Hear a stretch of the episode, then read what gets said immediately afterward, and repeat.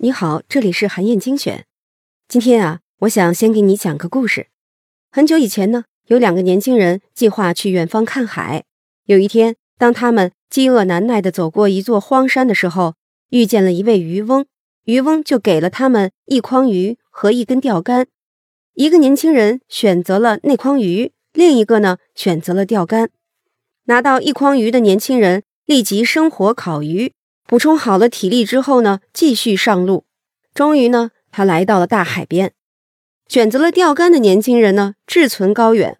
他坚信到了大海就可以钓到更多肥美的鱼，结果却饿死在了去大海的路上。从这个故事里啊，你可以看出，一根筋的追求既定目标并不可取。在追寻大目标的过程当中呢，都应该学会灵活的调整目标。《游戏改变世界》这本书的作者简·麦格尼格尔，他也有相同的观点。他说啊，当你追求可以灵活操作的小目标的时候，实际上就离实现大目标不远了。美国传奇作家西德尼·谢尔顿的故事就很好的印证了这个观点。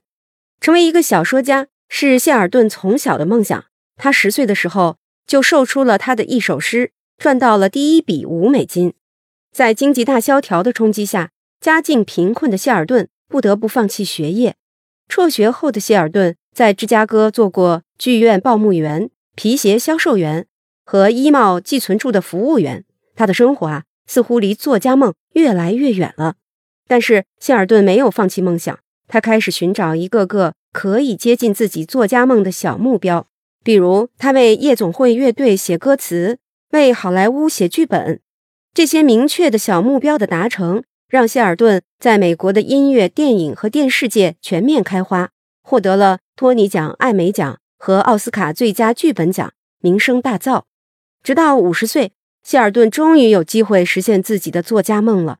他开始每隔几年就发表一部长篇小说，他的小说曾经被译成了五十一种文字，遍布一百八十多个国家，全球总销量超过三亿册。谢尔顿不仅实现了自己的作家梦。还成为了当今世界最顶级的说故事高手。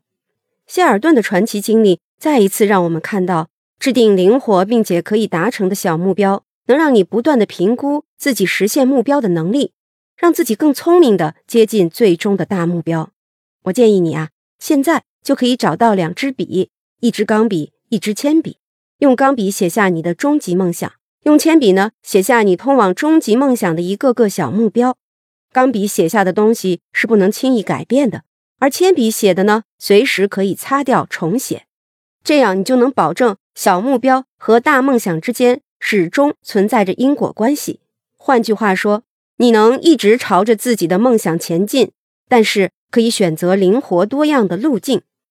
好，以上啊就是我为你分享的内容。我在阅读资料里为你准备了本期音频的金句卡片，欢迎你保存和转发。更欢迎你在评论区留言，分享你的精彩观点。韩燕精选，明天见。